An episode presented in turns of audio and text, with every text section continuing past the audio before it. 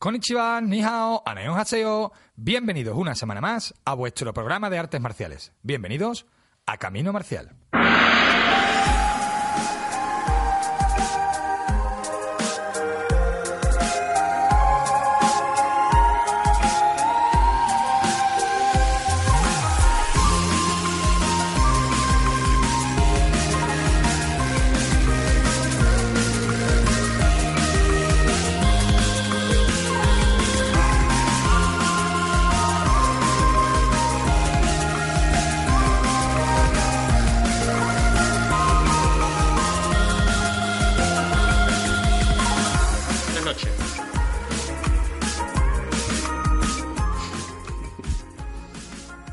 Buenas noches, hoy no tenemos a Antonio en el estudio por temas laborales, la verdad que es una pena, ya que hoy es el último programa de la temporada.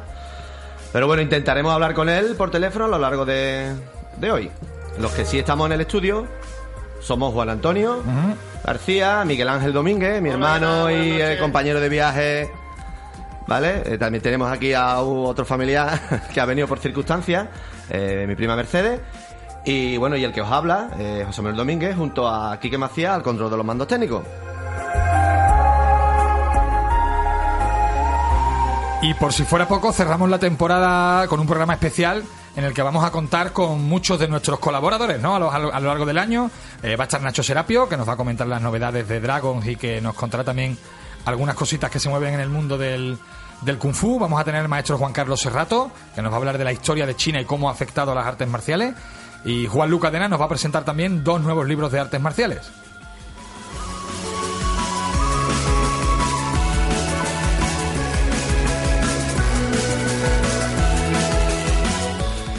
Y además el doctor Reque va a ilustrarnos sobre eh, por qué funcionan algunos puntos vitales y Ángel Martínez va a hablarnos de armas poco conocidas.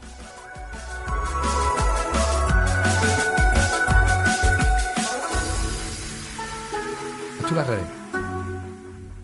Este programa está patrocinado por Deportes Maral, donde podéis disponer del mejor material para la práctica de las artes marciales. Podéis encontrarles en Sevilla, en la calle Santa María Mazzarello, en Nervión, o en www.deportesmaral.com.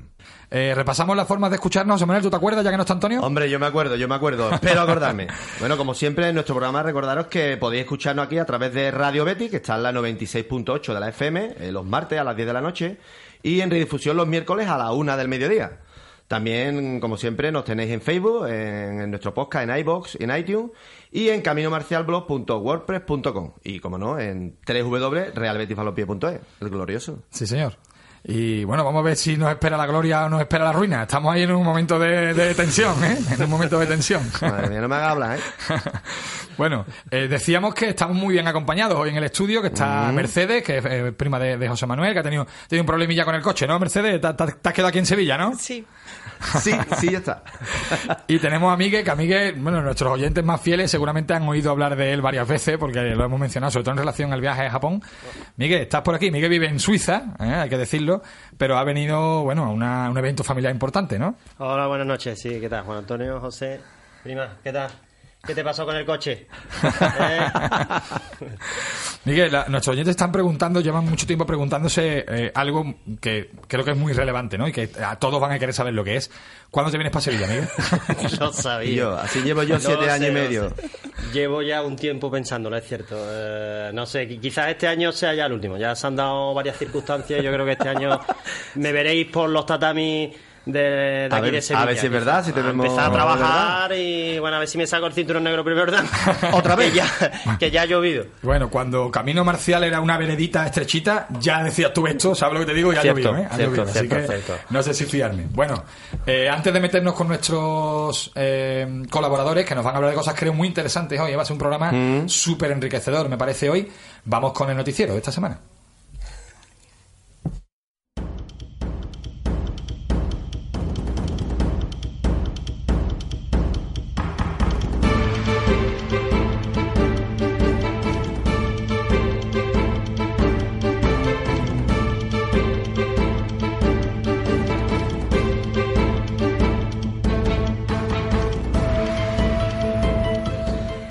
Próximo 1 de junio, en el Polideportivo Marni de Valencia, tendrá lugar el vigésima, la vigésima tercera Copa de Valencia y el Campeonato Internacional de Karate Kyokushinkai. Así que casi nada.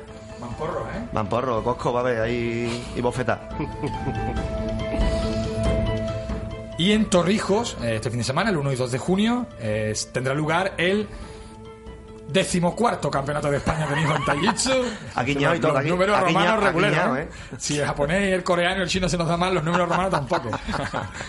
Será en el pabellón municipal, en la avenida Plaza de Toros, sin número. Así que los interesados en artes marciales en general y en el Nihon Taijitsu tenéis una oportunidad de ver todo un campeonato de España en Torrijos.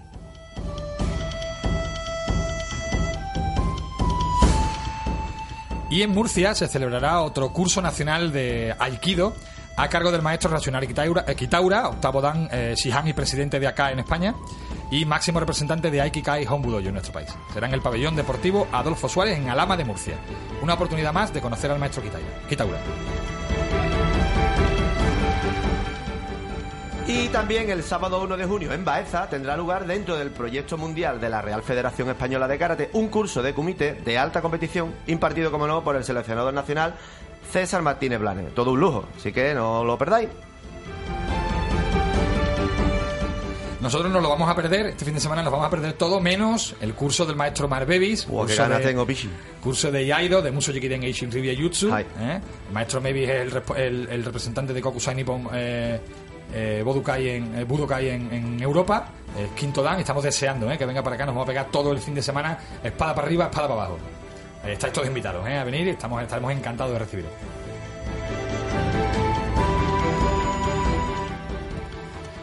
Os vamos a recibir estupendamente a todos los que vengáis al curso, como se recibe siempre a todo el mundo genial en Deportes Maral. Hombre, Deporte Maral, que es fabuloso, ¿eh? con los dos grandes profesionales que tenemos allí, que es Aitana y Adriano, que cuando vamos nos asesoran fenomenal. Eh, siempre eh, todo lo que te- todo lo que queráis os lo van a, os lo van a buscar, lo va- todo lo que necesitéis lo van a buscar. Lo único que tenéis que hacer es acercaros a la tienda. Si no, siempre está eh, en la página web de ellos, que es www.deportesmaral.com. Ahí están y Adriano Cobudocas de Pro, ¿eh? que además Sí, sí, está Adriano está viniendo, tope, ¿eh? sí, sí, sí, Adriano está viniendo a clase para Enganchado, enganchado. los exámenes que tenemos en junio y está a tope, ¿eh? Adriano creo que no había practicado artes marciales antes y se está, está entrando en la práctica de, la- de las artes marciales a través del Cobudo, de lo que sí sabe es de material, ¿eh? porque está harto de, de suministrar material deportivo y, y de artes marciales y de deportes de contacto, pues a prácticamente a todos los profesores de todas las escuelas. Mañana voy yo para allá, que tengo que pillarme unos pocos de cinturones. pues ya te haré un encargo, ya te haré un encargo. Eh, y Adriano, grandes profesionales. Como gran profesional es el maestro Juan Carlos Serrato, al que tenemos habitualmente en el programa y con el que contamos hoy para hablarnos de historia de China y artes marciales.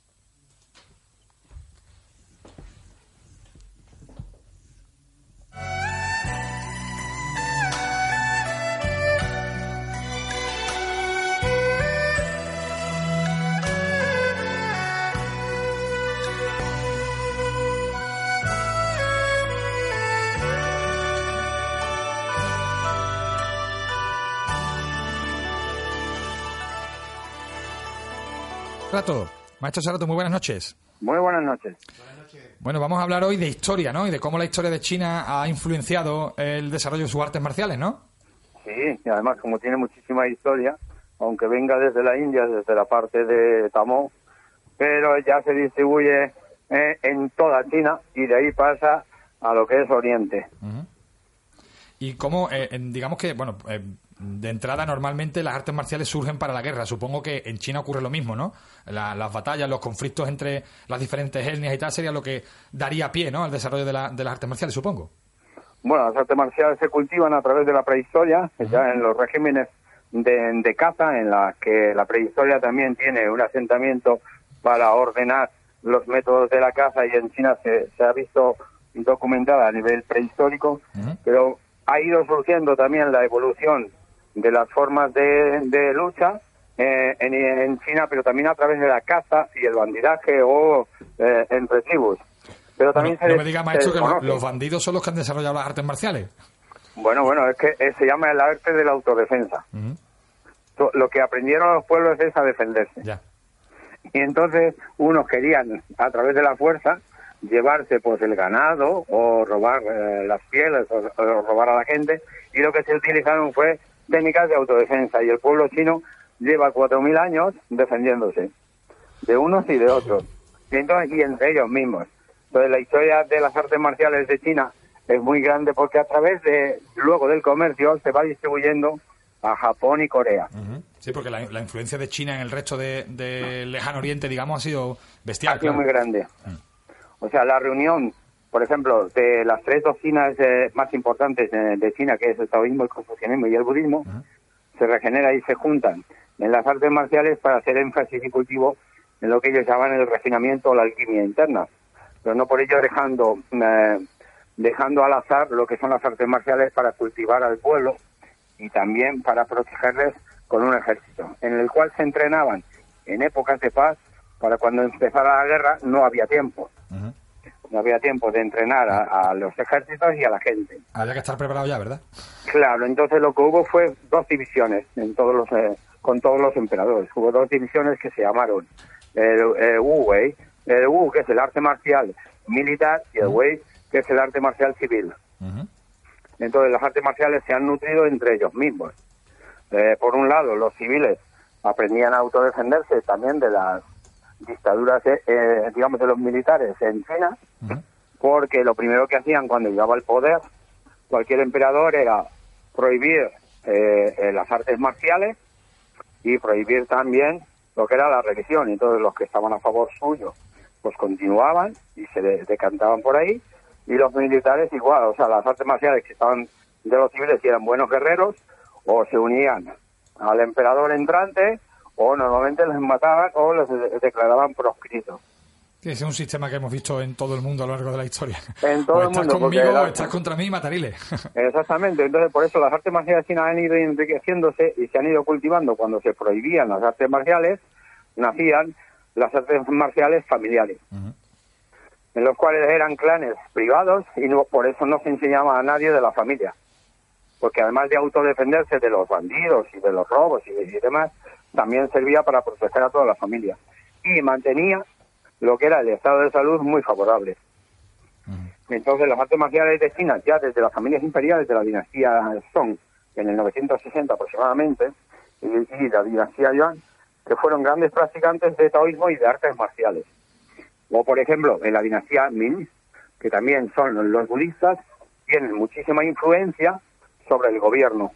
Sí, porque, maestro, ¿por qué, por qué en, en Oriente se ha dado eh, eh, tanta, tanta relación entre la filosofía, digamos, o la religión y las artes marciales? Es decir, en, en Occidente, ¿he dicho, he, dicho, ¿he dicho Oriente o he dicho Occidente? Oriente. En Oriente, En Occidente, por un lado, son las artes militares y por otro lado la religión. Y aquí se ha sido muy religioso y el cristianismo eh, ha, dominado Europa, pero no tenía nada que ver con las artes marciales. Sin embargo, en Oriente, las artes marciales y las filosofías o las formas de pensamiento van de la mano. ¿Por qué?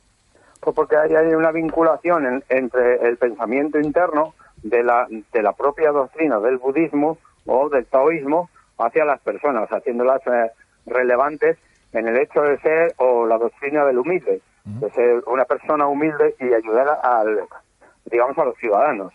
Y eso lo inculcaba la propia, eh, digamos, la propia religión eh, budista. Entonces, el fortalecimiento del cuerpo lo compensa y lo, y, lo pone en su religión para que el cuerpo, digamos, y la mente estén organizadas y estén bien adiestradas.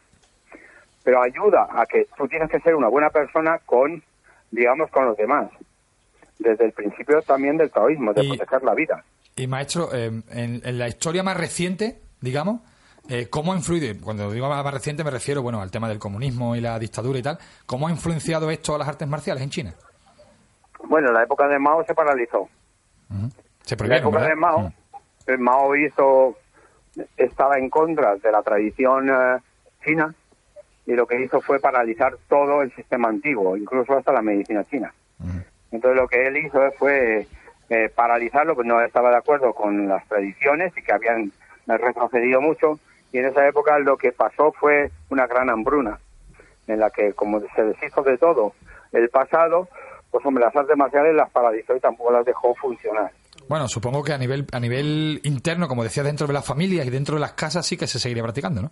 Exacto, fue cuando fue cuando grandes maestros eh, eh, digamos, se fueron de, China a, Hong Kong de Hong Kong a Taiwán y desde, desde Shanghái se fueron a Australia, Estados Unidos y Europa. ¿Por qué? Porque si hizo lo mismo que cualquier emperador. Si no estás contra mí, si no estás a mi favor, estás contra mí. Y entonces la ley decía que no podías practicar artes marciales. Estaba prohibido. Entonces muchos se marcharon y muchos se quedaron a favor del partido. Y poco a poco, 10 años después, o Sí. 15 aproximadamente, después de esa hambruna tan grande que hubo, entró en razones y eh, su, digamos que su séquito le hizo ver que la medicina tradicional china era muy económica, pero tenía muy buenos resultados en la salud. Y, y el fortalecimiento de la salud para matar muchas enfermedades que había en la costa era a través de las artes marciales internas. Y es cuando empezaron a promulgar lo que allí se denominó el Tai Chi Chuan. Ajá. Eh, un Tai Chi Chuan un poco, no sé si decir encorsetado, ¿no? Controlado por el gobierno, ¿no? En realidad. Claro, claro, claro. Esa época fue en la que la familia Yang se le encargó un sistema de Tai Chi, no el de la, no el de la dinastía Ming, que era luchar y, y saber defenderse y tener mucha fortaleza, sino un Tai Chi para la gente mayor y que eh, aprendiera a mejorar su salud. El enfoque principal era la salud. Entonces, a través del método de la respiración y la alta concentración, se alcanzaban esos objetivos. Y muy económicos. Pues maestro, creo que hemos hecho un resumen de, de la historia de China y de la relación de las artes marciales con la historia muy interesante, ¿eh? muy, muy condensado, evidentemente, pero muy interesante. Yo personalmente he aprendido mucho. Por ejemplo, eh, no había relacionado, y es algo que ahora me parece obvio, pero no había relacionado eh, el tema del régimen comunista y de, la, de las eh, de, la- de los exilios, ¿no? De la gente que se tuvo que exiliar con, con ese, precisamente esa, esa presencia de maestros eh, chinos en diferentes países asiáticos. No lo había relacionado y es, es evidente, ¿no? Está, está bastante claro, ¿no? Que, que eso sucedió así. Maestro, muchas gracias, ¿eh? Siempre por la aportación, la de hoy y la de toda la temporada, y que tenga un buen verano, ¿eh? Que lo pase Ha muy sido bien. un placer y que tengáis un buen verano y nosotros nos marchamos a China y esperamos volver a veros Oh, qué envidia. la próxima semana, eh, la próxima temporada. Eso, ah, pues nada, que disfrute mucho de China. Venga. Si tiene un huequito en la maleta, maestro, nos intentamos colar ahí, si puede Muy ser. bien, Juan, estamos de acuerdo, para todos. Un fuerte abrazo, maestro. Un Estamos en contacto. A vosotros, chao.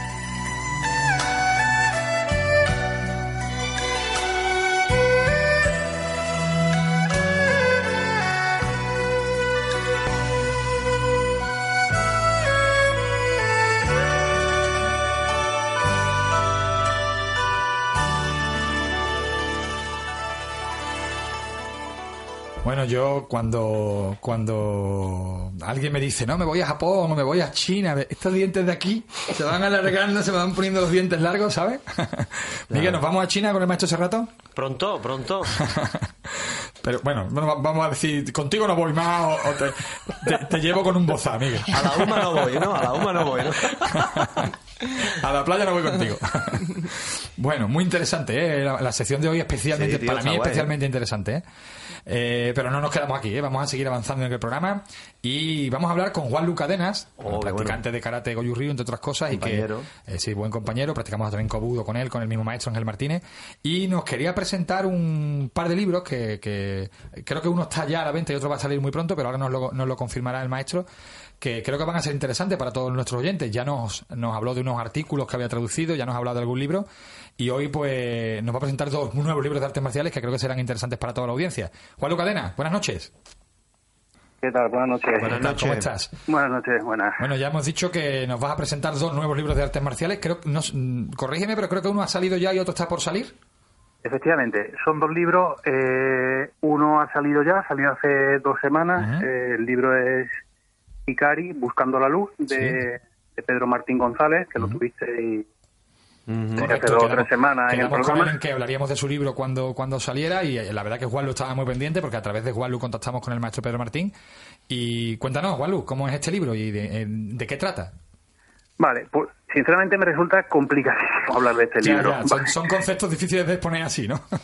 Sí, sobre todo por, por, mm, por la ampli- no, por la, no por la amplitud del libro, sino porque eh, por todo lo que maneja. Es decir, el libro tiene no llega a 300 páginas eh, y va en la línea del primer libro de, de Pedro, Sí. Puro Humanista Ilustrado, ¿vale? Entonces, quizá ese primer libro, ese título Puro Humanista, define muy bien eh, lo que es el libro. El libro trae este Hikari Buscando la Luz.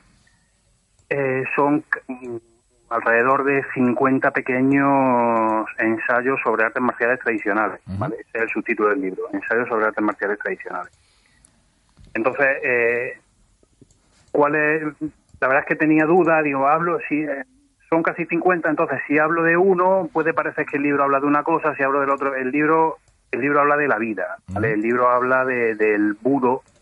Pedro una persona que, como ya comentó, pues bueno, se dedica al budo, ha puesto la práctica del budo, entendido como conocimiento y autoconocimiento, en el centro de su vida y a partir de ahí, pues, eh, eh, mm, bajo ese prisma, descubrir el mundo. Pedro, en fin, lo demuestra en el libro Viajero Incansable, lleva 40 años viajando por todo el mundo.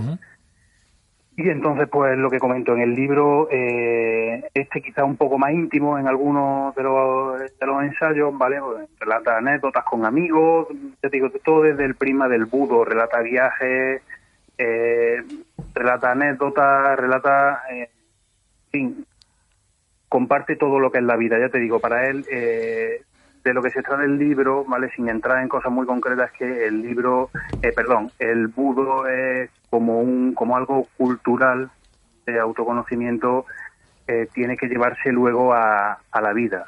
¿vale? Yo, maestro, cuando, cuando pienso en Pedro, eh, el maestro Pedro Martín, pienso en, Me viene la palabra, sé que es un palabra, ¿vale? Pero eh, me viene a la cabeza el enfoque holístico, ¿no? Es como que eh, el, el budo total, ¿no? El budo de- dentro de todos los aspectos, ¿no? De, la vida. Quizás ese es la, el, enfoque, ¿no? Del libro, ¿no? Efectivamente, es que no lo has definido perfectamente. Es un eso, es el enfoque holístico y a mí lo que me llamó la, la atención de- del primer libro y de este también, este ya, yo en el primero yo no conocía a Pedro, ¿vale?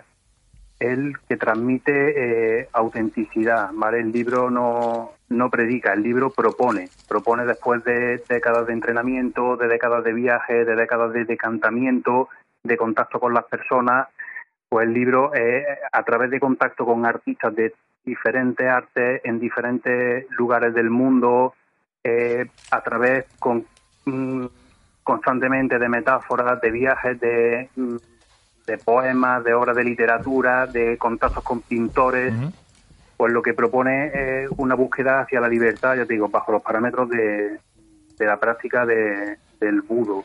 Juan Lume, tenemos aquí a, a- a Miguel, que es el hermano de José Manuel, y me está preguntando que, porque se le ve muy interesado en el libro, me dice que qué destacarías de, de este libro. Te he dejado en fuera de juego, ¿eh? Me ha dejado en fuera de juego. es que Bueno, lo- lo- Miguel. Me ha dejado Miguel en fuera de juego porque, es que... hombre. No, no, no, para nada. Sí, eh, mira, realmente me deja eh, fuera de juego porque No es te que lo comentaba con mi mujer hace un momento. Y es que el libro es tan amplio. Que no cada- quieres concretar, ¿no?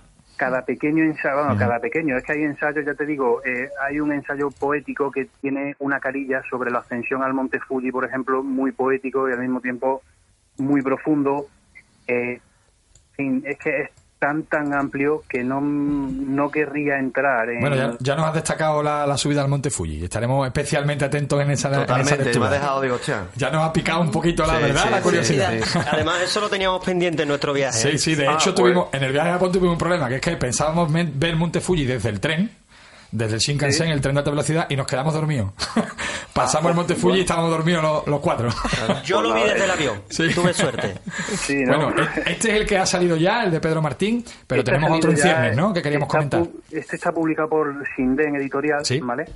Y también eh, quiero destacar que eh, Pedro está haciendo presentaciones del libro, ¿vale? Ujú. Eh, en concreto, emplazo a los oyentes de- del, del programa. Sí. El 7 de junio en Plasencia, en el Centro Cultural Las Claras, ¿vale? A las siete y media, habrá una presentación de este libro y de Budo Humanista. Y hay exhibición también de Satori Shinto Ryu, que también creo que hay den. Sí. eh, karate y aikido, si no me equivoco. Bueno, pues seguro que interesante la demostración y la presentación y apoyar, ¿verdad? Importante, ¿no? Apoyar a, a- a los maestros que comparten su conocimiento, ¿no? Que al final Sí, porque de eso además- aprendemos todos.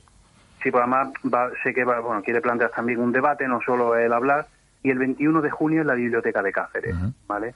No sé si hay exhibición, demostración ahí, pero bueno, en Plasencia sí. Plasencia La- 7 de junio y Cáceres 21 de junio, ¿no? 21 de junio, Muy efectivamente. bien. Pues emplazados quedan todos los, los oyentes. Sí. El segundo texto que vamos a presentar. Vale, el segundo libro, eh, si todo sigue su curso, que, eh, que parece ser que sí, ¿vale? Lo publica la editorial Alas. El libro se llama eh, Kurikara, Kurikara. la espada y la serpiente. Eh, subtítulo lleva El óctuple sendero de la espada japonesa. Es un libro Eh, bueno, eh, la traducción es mía, con lo cual cualquier error que, se detecte Te echamos se la puede culpa. sacar, efectivamente. Podéis venir a buscarme a Córdoba sin problema. Lo mejor es que no lo vamos a detectar, maestro. Seguro. Yo, Bueno. yo por lo menos no. No nos vamos a dar cuenta. No, bueno, si alguien me puede corregir algo, perfecto. Nada, a ver, el libro es un planteamiento, es un libro, ¿vale? Interesantísimo desde mi punto de vista, eh, de un escritor inglés, se llama John Evans. Este John Evans um, se formó en Japón, ¿vale? Tuvo acceso a, a varias escuelas de estable japonés y al mismo tiempo eh, lo que pasa es que finalmente se decantó y fue el primer discípulo occidental de Nakamura Taisaburo Sensei, el fundador de Toyama Ryu, Batoyutsu, Sí, sí, una sí, escuela de desenvaine y corte, en fin. Sí, sí, sí. Además fue, fue instructor del ejército japonés, y en fin, sí, sí. Efectivamente, efectivamente. Además es curioso porque eh, cuenta en el libro cómo lo conoció, ¿no? Porque eh, Evans al principio él fue a Japón para estudiar eh, acupuntura y meditación. Contactó, en fin, llegó Em- a... Empezó clavando agüita y acabó clavando la espada, ¿no? Sí, efectivamente. Bueno, pues co- conoció, él se formó también en el budismo esotérico, eh, budi- budismo esote- esotérico japonés en el Mikyo, ¿vale? Y eh, entonces pues, fue este maestro el que le dijo, tú a lo que te tienes que dedicar es a, la, a las artes marciales y punto, y dejarte de meditación y tal. Así, lo que pasa es que, bueno, Evans... pues, Radical, vamos. Es que, es que- es que por lo que yo he leído, los libros que he leído del maestro Nakamura, era un poco así, ¿no? Era un tío por derecho, ¿no? Me Directo. ¿no?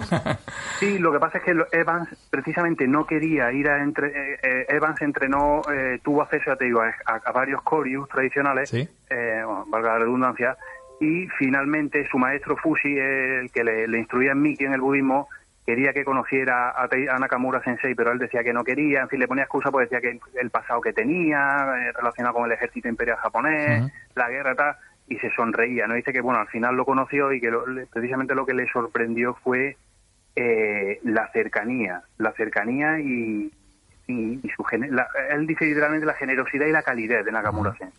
¿Y qué nos vamos a encontrar en, en Curicara, maestro? Vale, pues eh, el libro es una es Kurikara realmente bueno tiene muchísimo, en fin, es que tiene Kurikara es un término de un símbolo poderoso, ¿vale? De este de este budismo esotérico japonés que incluye el dragón y la espada, ¿vale?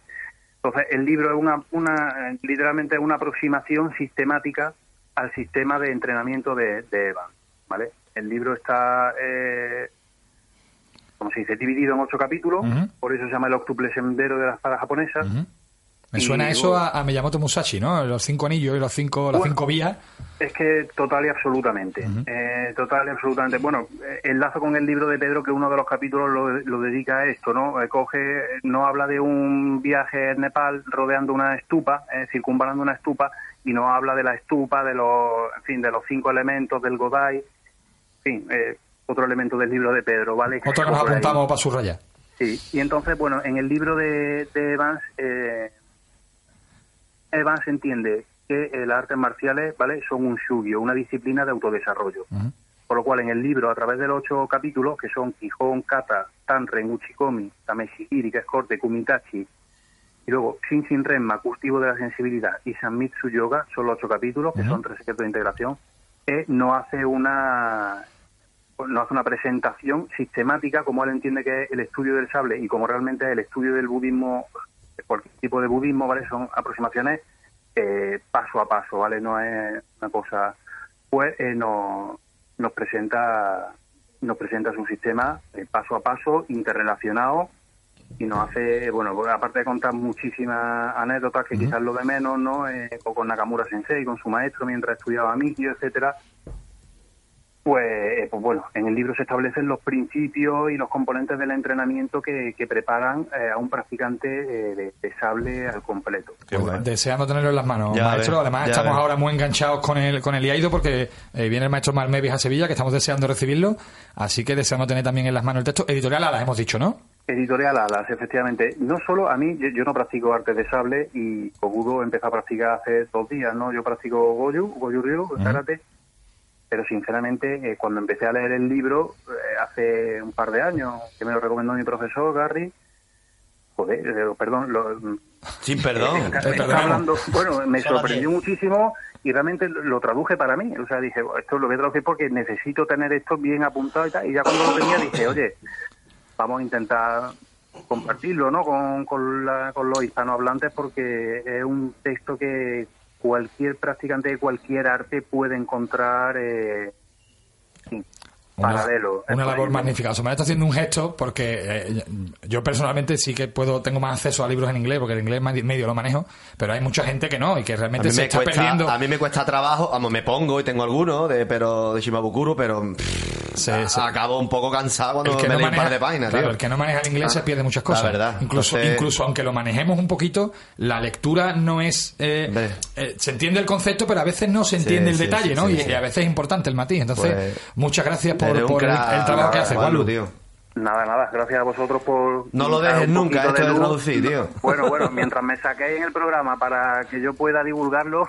Y te invitamos Bueno, a comer, seguro. Ya hablaremos, porque puede haber problemas con eso y ya no, no digo más. Bueno, Hasta aquí puedo leer. Pues nada, pues no leas más entonces, Juan Antonio. Un saludo, Waldo, muchísimas gracias. ¿eh? Estaremos Un muy pendientes eh, de la salida del libro de, de, de Editorial Alas y vamos a buscar ya en Shinden el, el libro de Pedro Martín. ¿eh? Un abrazo. Muchas gracias, Waldo. Bueno, mm, yo estoy deseando ¿eh? pillar el Yo. de- los dos, pero el de, el de ¿Ya tengo yo libro que- para este verano? Sí, señor, sí, señor. Y el de Pedro Martín tiene pinta de que puede ser bastante ameno de leer, porque son eh, pequeños ensayos.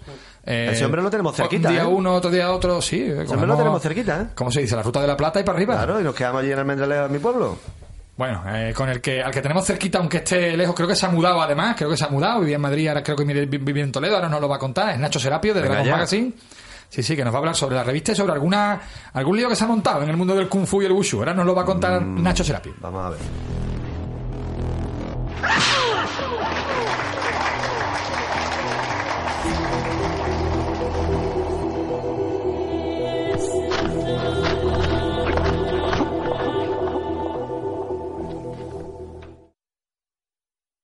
Nacho, muy buenas noches.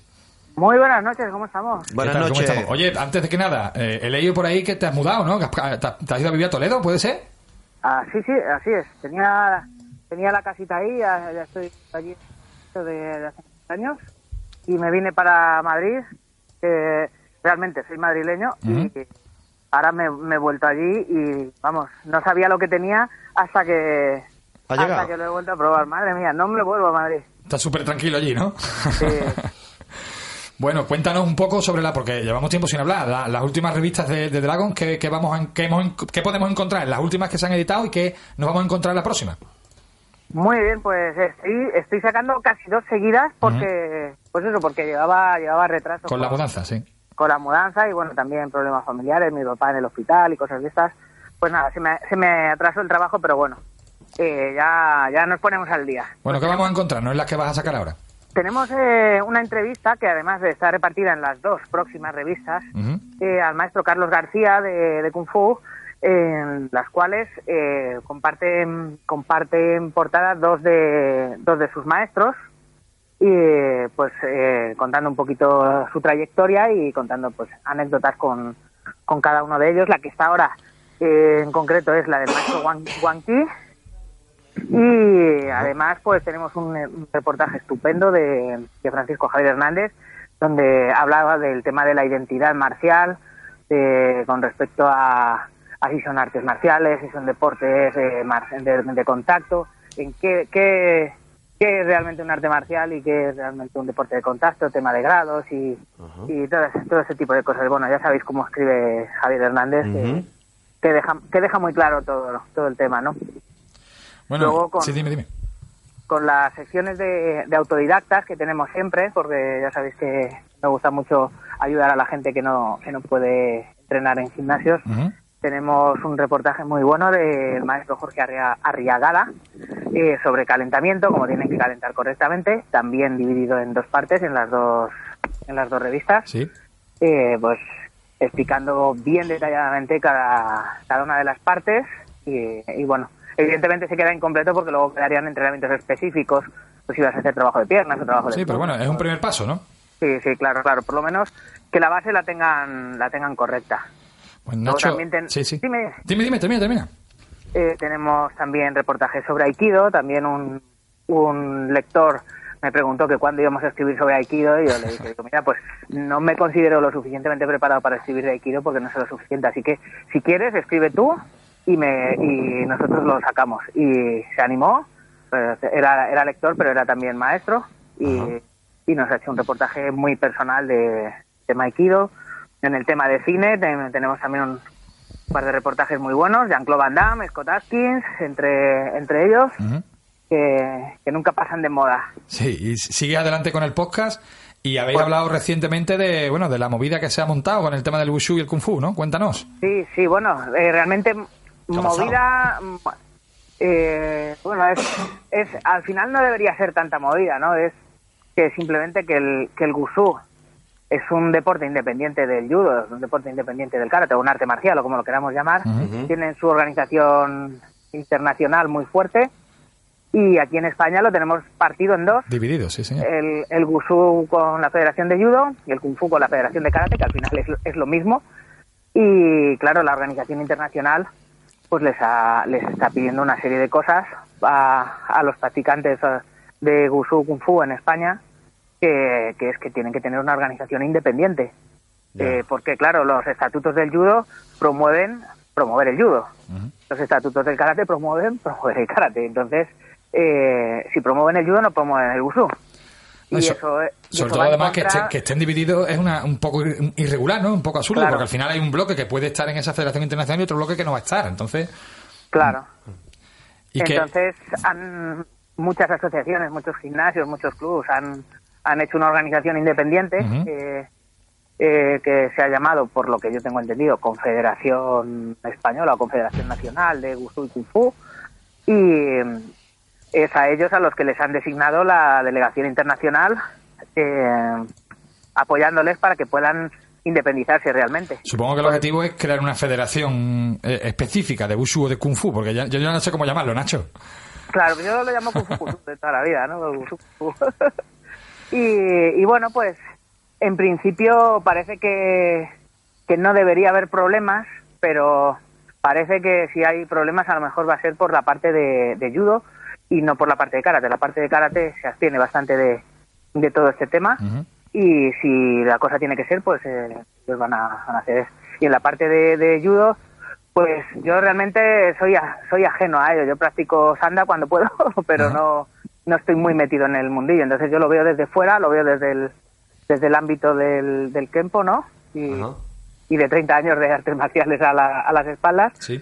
Y, y no sé, a mí me, me huele a, a intereses políticos, a, a rollos de estos de, de poder y esas cosas. Y, y la verdad es que si es así, eh, me, va a dar, me, me va a dar mucha pena, porque yo estoy seguro que esto realmente a lo que es la Federación de Judo, eh, dicho en, en palabras burdas, eh, se les bufa. Ya, ¿sabes O qué pasa? Mira, eh, yo sí. estoy, estoy pensando que eh, con el Taijitsu pasaba lo mismo. Decir, había Taijitsu en la Federación de Karate y la Federación de Judo, y hace poco tiempo se unificó, se fueron todos a Karate. Lo mismo la Federación de Judo dice, bueno, se nos va, entre que se nos han ido los de Taijitsu, se nos va el Claro, Wushu. es que yo lo veo por ahí Estamos un perdiendo una, una cuota, como tú dices, una Si cuota de poder seguimos- importante. Si seguimos nos vamos a quedar aparte, solos. aparte del tema económico. Entonces, a lo mejor, bueno, han Claro, dicho, claro, no, podemos dejar que salga todo el mundo. Aparte no, es que el tema económico es la base, eh, diría yo, vamos.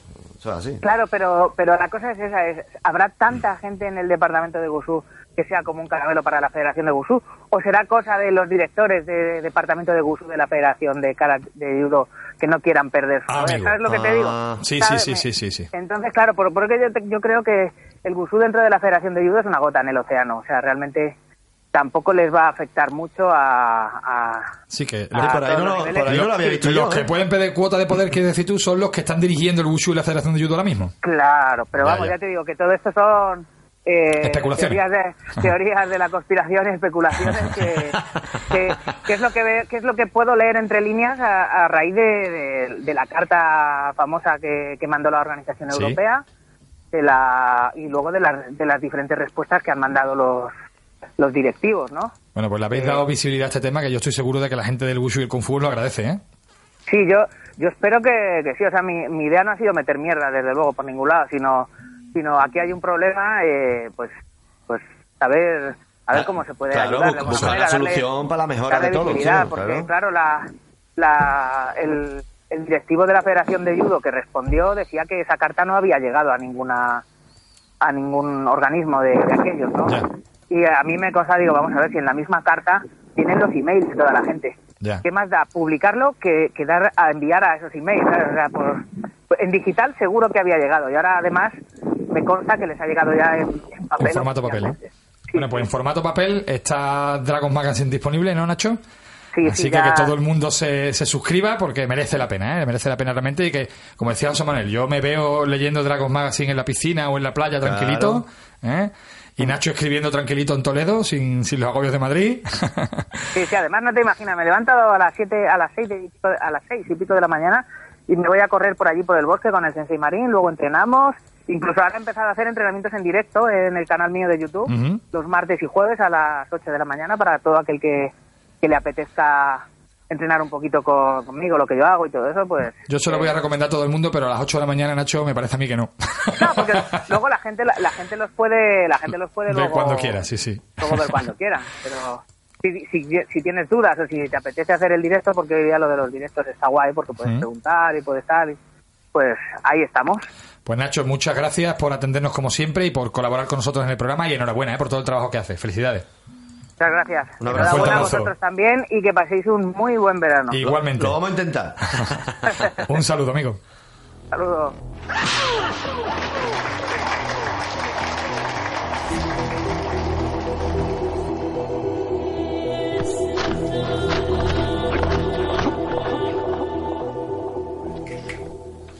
Bueno, como siempre, interesante. Y este tema del Wushu y Kung Fu, que en una situación irregular que lleva mucho tiempo, yo creo que deberían regularizarlo. Sí. Y si hay que hacer una federación específica, que seguramente tienen, mueven gente como para hacerla, pues que la hagan, que es lo suyo, ¿no? Que haya más federaciones de artes marciales, que es lo que estamos. Al final va a ser para beneficio para el practicante, que es lo que tiene que ser. Exactamente, exactamente. Y que al final el practicante de Wushu esté dirigido por practicantes de Wushu, ¿no? Y a veces estar dentro de otra federación, bueno, está un poco ahí la cosa extraña, ¿no? Pues sí. Em, pasamos página, pasamos a otro tema, perdón. Y vamos a hablar con el maestro con el maestro Reque, con el doctor Reque, Oh. que nos va a hablar de un tema que para Oh. nosotros últimamente es recurrente, que son puntos vitales. Oh, qué bueno. Eh, Desde el punto de vista de la medicina nos va a hablar de por qué funcionan algunos puntos vitales, que yo tengo especial interés eh, en escuchar Tenemos, la tenemos. charla que nos va a dar hoy sí, el sí. maestro Reque. Vamos con esa sintonía que me encanta de Bon Jovi.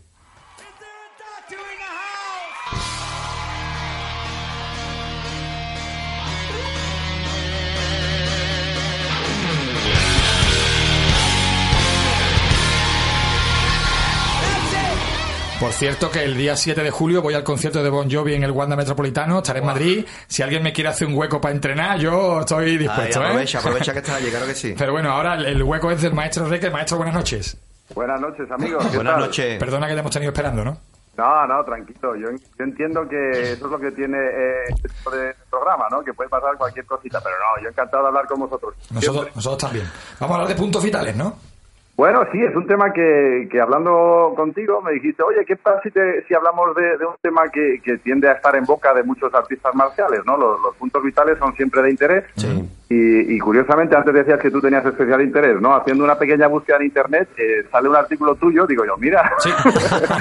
y voy a hablar con el experto. Yo, no, no, al revés. Yo, normalmente eh, este tipo de artículos que escribo están basados en, en la experiencia de otros, no, no en la mía. Vale, Yo- vale. No, pero es verdad que yo, yo lo primero que os diría es que los puntos vitales, eh, normalmente cuando empezamos a hablar de ellos, a todos se nos viene a la cabeza esa relación que pueda tener con la medicina oriental, ¿no? China y, y esos esquemas que suelen aparecer de diferentes puntos de acupuntura y de cosas que estén relacionadas con el, el- esa, esa, eh, ese ki, esa energía que fluye por el cuerpo, ¿no? Sí. Yo, yo quería traeros un poquito y poneros más en un ambiente más occidental y, Sí. y hablaros de relaciones y cómo lo podemos entender, entender nosotros, ¿no? Esto es, es para nosotros y seguro que para todos los oyentes interesantísimo, Hombre. Claro, claro. Entonces, mira, en principio yo os diría que no, no es específico el tema de los puntos vitales de la- del karate o las artes marciales, ¿no? Eh, estas son cosas que ocurren eh, en determinadas partes del cuerpo o que son especialmente vulnerables a algún tipo de traumatismo, contacto o, estímulo de la zona. O, o, por ejemplo, eh, alguien que, que tenga una, eh, por la relación anatómica que tiene la zona, está expuesto a algún tipo de elemento que pueda ser susceptible de algún estímulo que luego genere un- una, una respuesta, ¿no?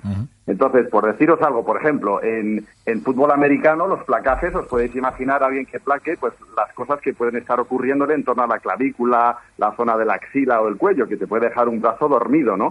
En, en términos de puntos vitales, si vosotros hacéis algún tipo de acción sobre el cuello o la axila, a veces se le queda a la gente el brazo tonto, un poquito dormido. Y eso no es más que una, una, un, un traumatismo, una agresión que ha habido sobre, sobre todo el sistema nervioso. Sí. Entonces, cuando hablamos de energías, kis o pu- acupuntura, normalmente se están haciendo estímulos sobre zonas que pueden tener una repercusión por una zona concreta del cuerpo y ahí estamos hablando de un estímulo sobre el sistema nervioso que en términos médicos lo llamamos una neuropraxia.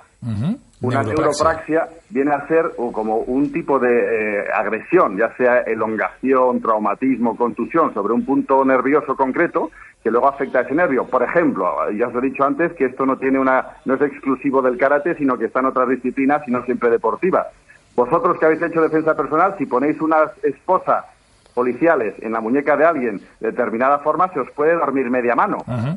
Y eso es el estímulo de un nervio que recorre eh, de forma que es una, una rama del nervio radial que va por el radio y si vosotros estimuláis la parte externa de la muñeca, pues se os va a dormir la mano, va a perder sensibilidad y esa mano deja de funcionar correctamente. Y hay muchos policías que saben hacerlo. Si alguien está siendo agresivo, le ponen las esposas de tal forma que le inhiben la mano completamente. ¿Te va a pegar con la mano floja? Claro, y eso no deja de ser una neuropraxia. Lo mismo ocurre en el codo con el nervio cubital, que se os queda la mano tonta, o abrazando a la novia en el cine. ¿eh? Yo ya no me acuerdo, no me acuerdo de eso ya, que, se maestro. ¿eso cómo apoyan, que se apoyan en el codo, en la parte de la axila y se te queda el brazo dormido, ¿no? ¿Quién se ha despertado alguna vez que ha sonado el teléfono y no tenía brazos? Sí, sí, sí. Entonces, estos son todo cosas, estímulos que han surgido a raíz del nervio, sobre todo el sistema nervioso periférico, que puede ocurrir en cualquier parte. En el fútbol, una patada al peroné, eso pasa en derribos de karate, por ejemplo, hace una neuropraxia, le mete un zapatazo a la parte externa, a la cabeza del peroné y se te puede quedar el pie absolutamente dormido. Y no es que te hayan hecho un ataque sobre una zona, eh, una- un punto vital, que es como se entendería, ¿no? En, en Sí. alguien que está estudiando el kyusho, sino simplemente ha habido una neuropraxia. Entonces Esto podemos, lo podemos mismo- asociar esos puntos, algunos, por lo menos algunos de esos puntos vitales a, a- a regiones, zonas o puntos en los que se afecta el nervio y eso tiene unas consecuencias, claro. Claro, yo es, es lo que quería deciros, que cuando la gente estudia o hace una clase específica de puntos vitales, si uno a lo largo del tiempo, meses, años, está haciendo traumatismos sobre un punto de estos, ese nervio se va a quejar. No es verdad eh, aquello de que los, eh, porque yo he visto clases, o he estado en seminarios donde se hablaba de puntos vitales y se le metía, o se hacía un estímulo de uno de los nervios, por ejemplo, que emerge de la mandíbula, parte inferior, Sí. y te puede hacer un dolor por la cabeza o quedarte la, la- la imagen en blanco y casi tener un pequeño síncope. Sí. Y, y- y si repites eso muchas veces, en- en- no deja de ser un nervio que es como un cable eléctrico que está muerto en una vaina y, y ahí puedes empezar a tener problemas. Yo, para que lo entendáis, si, si vosotros tenéis fibra óptica en casa, vosotros no vais a coger un martillo romo y pegarle un martillito para ver si se rompe o si pasa algo con la fibra óptica. ¿no? Ahí dentro hay unas fibras muy delicadas que si le empezáis a meter martillitos, tarde o temprano, pues puede haber hasta desde una anestesia hasta un engrosamiento de ese nervio. Que no Si conviene hacer- juguetear con esto, ¿verdad? No, yo no lo haría desde luego y sí se pueden explicar, se tienen que entender que es como eh, común a muchas artes marciales, es la parte final de a lo mejor un trabajo que hagáis de bloqueos, contraataque a Temi y luego se puede hacer un punto vital, pero yo no estaría pegándole a alguien eh, o estimulándolo porque, por ejemplo, yo, yo sí he leído y he visto casos de gente que habiendo hecho muchas estrangulaciones, Sí. se estimula la parte lateral del cuello que está la carótida y unas terminaciones nerviosas que se llama el seno carotídeo Sí. Y eso puede bajar la tensión y alguien puede perder el conocimiento. Pues hay judokas o gente de jiu-jitsu que después de mucho tiempo de habiendo sufrido ese tipo de circunstancias está hipersensible Es, esa prope- zona. es propenso a que eso le suceda, ¿verdad? Entonces, afeitándose o abrochándose una corbata, tenía síncopes. Ya, Oh, ya, ya. ¿Entiendes lo que te Pues- digo? pues, es bueno, la verdad, que, que hagas Entonces- hincapié en eso, doctor, porque Claro, la verdad entonces es yo os digo bastante que importante. Sí, si sí, sí. tenéis síntomas y, jojo, mira, se me ha dormido la mano y empezáis a repetir ese gesto, hay síndromes de sobrecarga o sobreuso de ese tipo de lesiones que luego se pueden convertir en zonas hipersensibles. Entonces, no hay que abusar de esas circunstancias porque sobre todo actuamos sobre el sistema nervioso. Q-Show, todo lo que se aleje de cuello, tronco ¿no? y vísceras, estamos hablando de que son puntos que tienen relación con nervios. Y esos nervios no les gusta la neuropraxia, que esa es la palabra clave Vale. del. Maestro, ¿Vale? yo, yo quería preguntarte también, y tú has hablado de estrangulación y de, de vasos sanguíneos, eh, yo no sé si voy a decir una burrada, porque yo no, no he estudiado medicina. Eh, yo he leído que el, un golpe, por ejemplo, a la, a la carótida, un golpe a, un, a un vaso eh, sanguíneo puede provocar la contracción de ese vaso y que, que no fluya la sangre adecuadamente y que eso puede provocar igual dolor de cabeza o pérdida de conciencia o mareos o no sé si esto Sí. es, es viable también. Hombre, eh, importantes golpes a, a una carótida, a cualquier parte del cuerpo, ¿eh? puede generar una respuesta inflamatoria. Entonces, tú ten en cuenta que la pared de una arteria es un tejido vivo, no es una tubería de, plástico. Entonces, eh, una arteria, la pared de la arteria puede sangrar también. Y entonces puede haber contusiones, puede haber reparaciones, puede haber cicatrices, puede haber traumatismos que tarde o temprano vayan estrechando esa cicatriz. Hay gente que... Pero puede, tener, puede tener consecuencia inmediata, maestro, un golpe en la carótida, por ejemplo. Hombre, golpes en la carótida, si hay una elongación, porque normalmente si hay un golpe, hay un, desplazamiento, hay una elongación. O sea, si te pegan un mawashi en toda la cabeza, y, la, y la cabeza se te va a ir para un lado. Entonces, además de estar más expuesto y llevarse el traumatismo, estás al mismo tiempo haciendo una elongación de esa arteria. Y puede haber una rotura, por supuesto, de la íntima. O sea, puede haber un sangrado y, crear un aneurisma. O sea, que sí que te puedes meter en líos. ¿eh? Entonces, digamos que golpes secos a la carótida que te han dejado cao, ya hablamos del cao el otro día, o hace unos meses, y decíamos que un cao nunca es normal. Alguien que pierda el conocimiento en clase, aunque haya sido una, una situación controlada y se haya recuperado, hay que tener cuidadito con esa persona, porque luego es más fácil que ocurra otra vez el cao.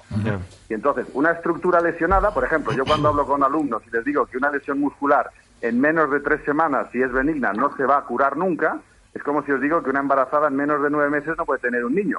Y si tú has tenido un traumatismo en una, zona como la carótida, va a necesitar de un diagnóstico y a ver qué ha pasado, porque como le metas otro bombazo, sí que te puedes meter en un lío. ¿Eh? No son benignas estas cosas y hay que tener cuidadito y controlarlo con, de forma exquisita. ¿Vale? Pues vamos a quedarnos con eso. Que, primero, que algunos puntos vitales habría que estudiar bien, me imagino, cada caso, pero pueden tener una base eh, médica y científica desde el punto de vista no, si, si ha habido, si ha habido, si ha habido un, inhibirse de la persona, ¿no? no puede continuar. Un golpe a la boca del estómago puede generar una respuesta neurovegetativa que además de hacer una parálisis del diafragma, porque es el nervio vago, y ya no puede respirar, a ver si ha habido ahí una contusión hepática, que si empieza a sangrar el hígado por dentro, pues eh, te vas a reír un montón los próximos meses. Sí, porque además del hígado nos hablaba incluso de, eh, hablábamos con Wasabi, con Enrique Marín, y él nos hablaba de diferentes ángulos de golpeo para llegar al hígado, o sea que claro, el hígado realmente... si te sale bien vas a acabar en el, juzgado. Sí, sí, Mira, yo una vez... Bueno, él, es luchador de MMA, ¿verdad? que iba, iba buscando el hígado con conciencia.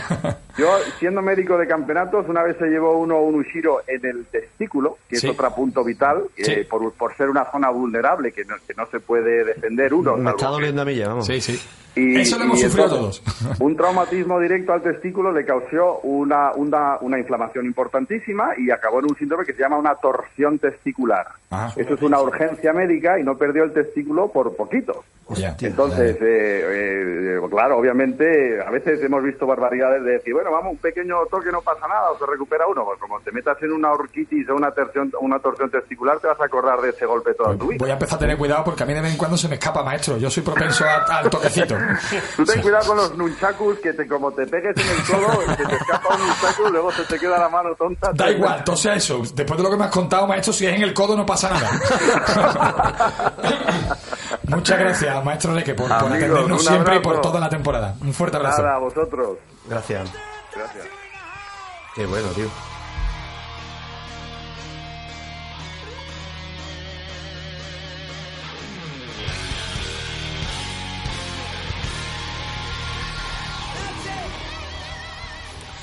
Torsión testicular, me lo apunto. ¿eh? Como el efecto colateral de golpe a Quinteki. ¿eh? A, los testículos. bueno, hablamos de puntos vitales y ahora vamos a hablar de, armas y de armas raras con Ángel Martínez, que también, bueno, además ha sido eh, ha generado mucha polémica en casi todas sus intervenciones, pero sobre todo en el tema del programa de las federaciones que bueno hay gente que no estaba muy de acuerdo ¿no? con, lo que con lo que las cosas que había dicho. Y hoy creo que va a haber poca polémica. Me temo porque la polémica nos gusta siempre que sea eh, bien entendida. Hoy vamos a hablar de armas eh, menos conocidas ¿no? del, del, arsenal de las armas de artes marciales y para eso contamos con, con Ángel Martínez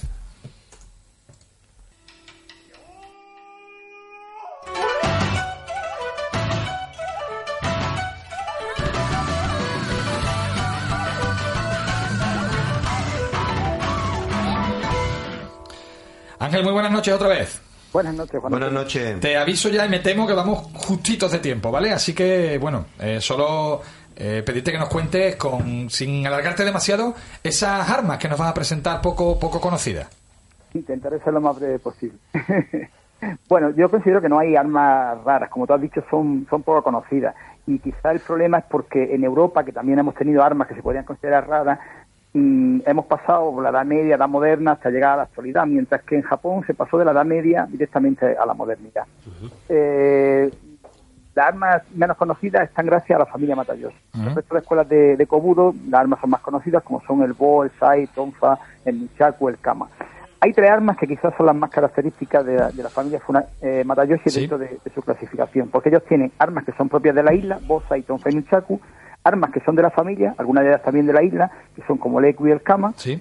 Luego, armas chinas que las trajeron de Kingai Ryu, características que son el Nuti, el Kinbei, el Sansesu, el Suruchi, el Techu, el Teku y el Chogama, que es- esas no pertenecen a Kingai, a Kingai Ryu, pero eran, eran también chinas. Y luego armas propias o privadas de Matayoshi, que sí a conocer como el Teso Abanico, la Gifa o el Yonsesu, y otras que mm, practicó en privado, pero que nunca hubo kata y, y demás. Yo me voy a remitir a tres, a tres armas, al Ujú. Kinbei, al Teku y al Suruchi. Bien.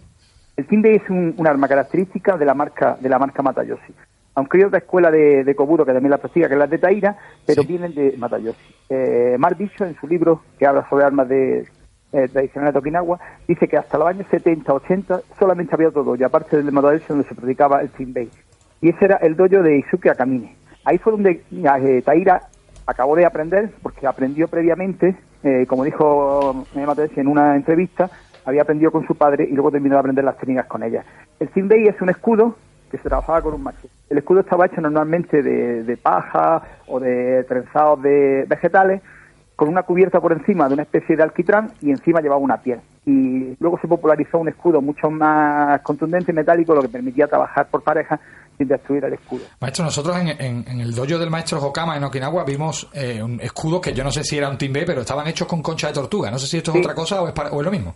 Es es exactamente lo mismo. Ese, ese tipo de escudo se suele lo suele utilizar la, la línea la línea de Taira, a través de Motocaso Inoue y de, otro, y de otros practicantes de, de Taira. Cuando se practica con escaparación de tortuga, el agarre es ligeramente distinto porque tiene un agarre central y el escudo es más pequeño. Se hace también con escudos metálicos redondos, con agarre central. De Matayoshi se parece más a los escudos que estamos acostumbrados en Europa, con un doble agarre, un agarre lateral y una correa que lo sujeta al antebrazo, lo cual le per- permite dar mucha más movilidad y estar enganchado al antebrazo. Tiene unas técnicas características y, en la familia Matayoshi se solía trabajar o bien con, con, un, con un machete o bien se utilizaba también una espada mariposa china y también Ujú. algunos otros artefactos chinos. Con una pequeña. un- yo he visto un- una especie de bastón terminado en punta, ¿puede ser? Sí, ese es el Rochi. Eh, esa es una modificación que hace que hace Taira, porque Taira empieza a practicar con una especie de tanto grande, es decir, un machete eh, tipo tanto más parecido a, los- a los tantos japoneses, más largo de hoja y más largo también de mango. Y luego se va modificando hasta que se convierte en el Rochi con una especie de pequeña de pequeña espadita. Eso es lo, es lo- lo más característico de, del timbre. Hablamos de los tecos también, ¿no? Sí, el seco es, es una nueva particular, también propia de, de Okinawa. De- vino de la, a través de, de Kingai Ryu y a- también se practica en la línea de Taira. Eh, el seco tiene distintas modalidades y variaciones y viene de, de distintos elementos. Junto con el seco está también lo que es el techu, que aunque tiene un agarre distinto central, eh, pertenece a la misma familia. Todo esto deriva de, la- de las aplicaciones del Yaguara y se piensa que viene de, la- de las aplicaciones que hacían los, los samuráis con el, con el tanto enfundado. Y de ahí derivan las distintas aplicaciones. Porque el teco es como una especie de, no sé si decir, de puño americano oriental, ¿no? Hay varias variaciones. El origen es un yaguara, fino con un cierre central. Sí. Luego eh, se hacen otro agarre y, y se empiezan a utilizar eh, eh, objetos metálicos. Una herradura Sí. para cerrar, una herradura doble agarrada con una, enganchada con, con una cuerda. Se utiliza también el, el techo que he hecho, es como una especie de aguja. eh, en China se utiliza también, que es como una daga alargada con un anillo central sobre el que rota. Sí. Esa es la derivación metálica. Previamente a eso se utilizaba el techo, que era parecido al yaguara, que, de- que derivaba del chisibo, que es un palito que sale dos pulgadas por los dos extremos con una cuerda en el centro para engancharla al dedo. Y de ahí a variaciones con el enganche central, en vez de ser de cuerda, ser de madera, o simplemente un bastoncito, más o menos a dos terceras partes, aplicado que sale entre los dedos índice y, y anular, Sí. que permitía agarrarlo y, controlarlo y golpear con esa punta. Muchas variantes, ¿eh? De este arma. Hay, hay, hay, hay muchas variantes en este arma. Luego también hay cosas parecidas, aunque está dentro de las armas raras, como era el gifa, que eran la- el uso de las horquillas, eh, de las, de las propias pipas de, de los, de los okinawenses, Sí, sí, sí. se utilizaban con la misma finalidad. Estas se consideran armas de calle, porque se podían llevar ocultas, metidas en, en un bolsillo, entre, entre las ropas, y eran fáciles de portar y de utilizar. ¿Se puede utilizar la técnica del teco con el móvil, maestro? Digo, porque lo que llevamos en las manos hoy en día es el móvil. Se puede, se puede utilizar perfectamente. Hay un vídeo muy instructivo por ahí de Nishiyushi, que es un alumno de Matayoshi que está en Estados Unidos. También este, él había hecho Kingai Ryu, otro estilo raro de, de karate, en donde hace aplicaciones de calle con un distintos objetos. Incluso el Chinbei, en una de sus aplicaciones, se ve que coge un cubo de la basura de estos redondos de la calle y con un palo y utiliza el machete y el, y el escudo en, una, en, una, aplicación. Pues, maestro, tenemos tiempo el tiempo justo para describir lo que es el Surushin, que es la, el arma que nos faltaba. Bien, pues el Surushi también viene de, de, de China, de la familia Kinga y Ryu también aprendió algo Cinco Matayoshi cuando estuvo con estos bandoleros por allí, y es nada más que una cadena con dos pesos en los extremos. En Okinawa varía y lo que se hace es una cuerda con dos pesos en los extremos o con un peso eh, en un extremo. A esas armas se han utilizado en otros sitios, parecidas a las, a las boleadoras, Sí. incluso en la edad medieval se han utilizado las porras que utilizaban los, los caballeros para golpear. Hay distintas longitudes y en función de las longitudes puede ser entre, nove- entre 30 y 60 centímetros la cuerda, entre 90 y 150 y 180 y 240. Entonces se denomina fundo, mi- eh, o nagai, en función de la longitud, del más corto al más largo. Esas técnicas vienen de tres, de tres estilos de karate. Vienen de Ryuei Ryu, del Matsumura Shorin Ryu y de Matoyoshi, que tiene un kata particular que se llama Toseki. Y como particularidad, para terminar, hay un arma poco práctica y conocida que se llama King One, que es un palo aproximadamente de unos 50 con un trozo de cuerda de 1,20 y un peso en el extremo. Pues muchas muchas variantes también de este arma, maestro, muy interesante además, muy muy ilustrativo verlo utilizar, ¿eh? muy interesante, pero nos quedamos sin tiempo, el que quiera ver práctica Surushin, que busque un maestro y que o que se busque vídeo en YouTube, que seguro que hay un montón. De Suruchi no hay mucho, ¿eh? No, bueno, pues, pues habrá alguno, si no vamos a tener que grabar alguno y subirlo, maestro. muchas gracias como siempre por atendernos y muchas gracias por toda esta temporada, ¿eh? y todo lo que nos Gracias a vosotros por este espacio. Un Fuerte abrazo. abrazo.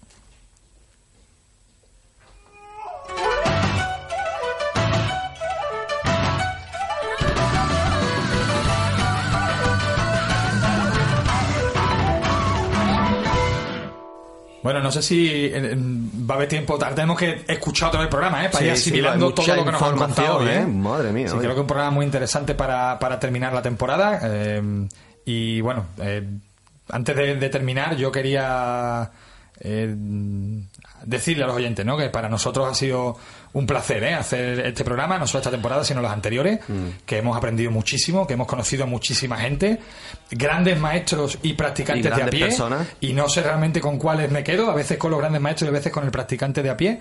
Y que nos ha abierto muchas puertas el programa y que estamos súper agradecidos a Camino Marcial y a nuestra, a nuestra audiencia que al final eh, se han convertido en amigos y, en- y en- y son compañeros de camino, ¿no? Que al final es lo que son los oyentes para nosotros, ¿no?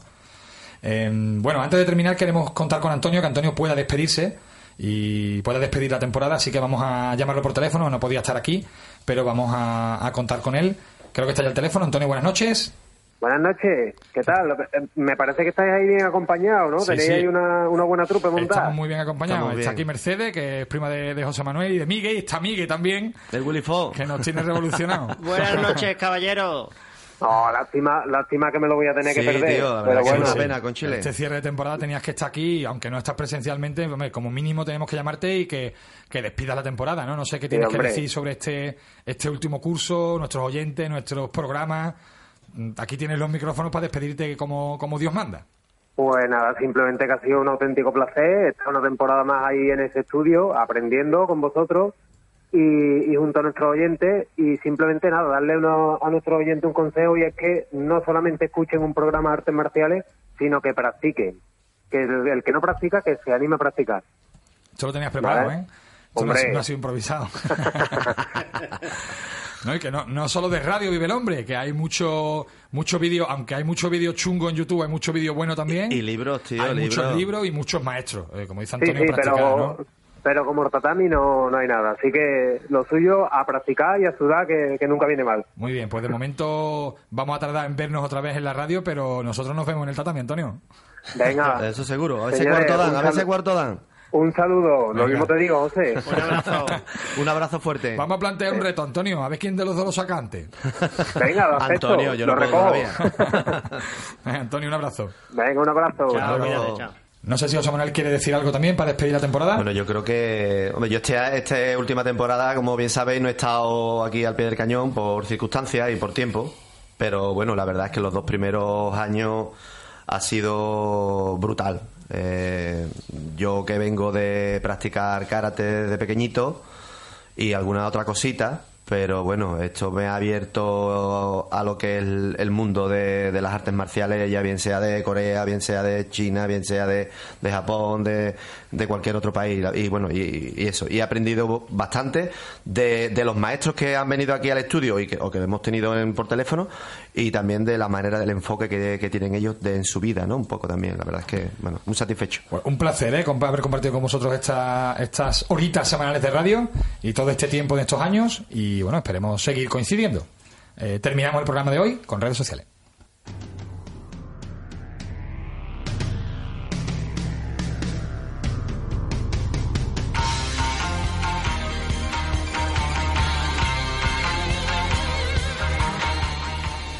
David Guerra nos comenta que no solo el debate en el programa, sino que el programa de hace varias semanas que se abrió la caja de los truenos, como bien él dice, hablando del tema de las federaciones. Que es su programa favorito ese, Sí, eso parece sí, que, le, le, gusta bastante. Le pareció una intervención muy honesta e interesante, es lo que nos comenta. Por lo demás, una temporada genial. Así que, bueno, pues muchísimas gracias, David, por escucharnos. Iván Poveda nos dice que cómo terminamos ya, que de eso nada, que le tenemos dos programas. Es verdad que teníamos dos programas ahí que se quedaron colgados, pero bueno. Y Juan, supongo que Francisco La F, Juan Francisco García Camuña, nos dice que el nivel está decayendo, que no entiende por qué no entrevistamos a más maestros con la cantidad que hay. Pues yo te lo contesto, Juan Francisco. Eh, en los últimos programas hemos tenido varios maestros eh, a los que íbamos a entrevistar, con los que íbamos a contar, pero por circunstancias, pues se han ido cayendo a última hora y casi, casi que hemos tenido que eh, preparar el programa con muy poquito tiempo Y, salir adelante. Entonces, ese ha sido el problema. Yo sé que además, eh, Juan Francisco, hay un maestro en particular que quiere que entrevistemos y que lo tenemos en la agenda, lo tenemos preparado, pero es que había otros maestros preparados para estos últimos programas y por circunstancias se han ido cayendo a última hora y hemos tenido que, como dice Samuel, reconducir el programa. No, no hay otra explicación, de verdad que no.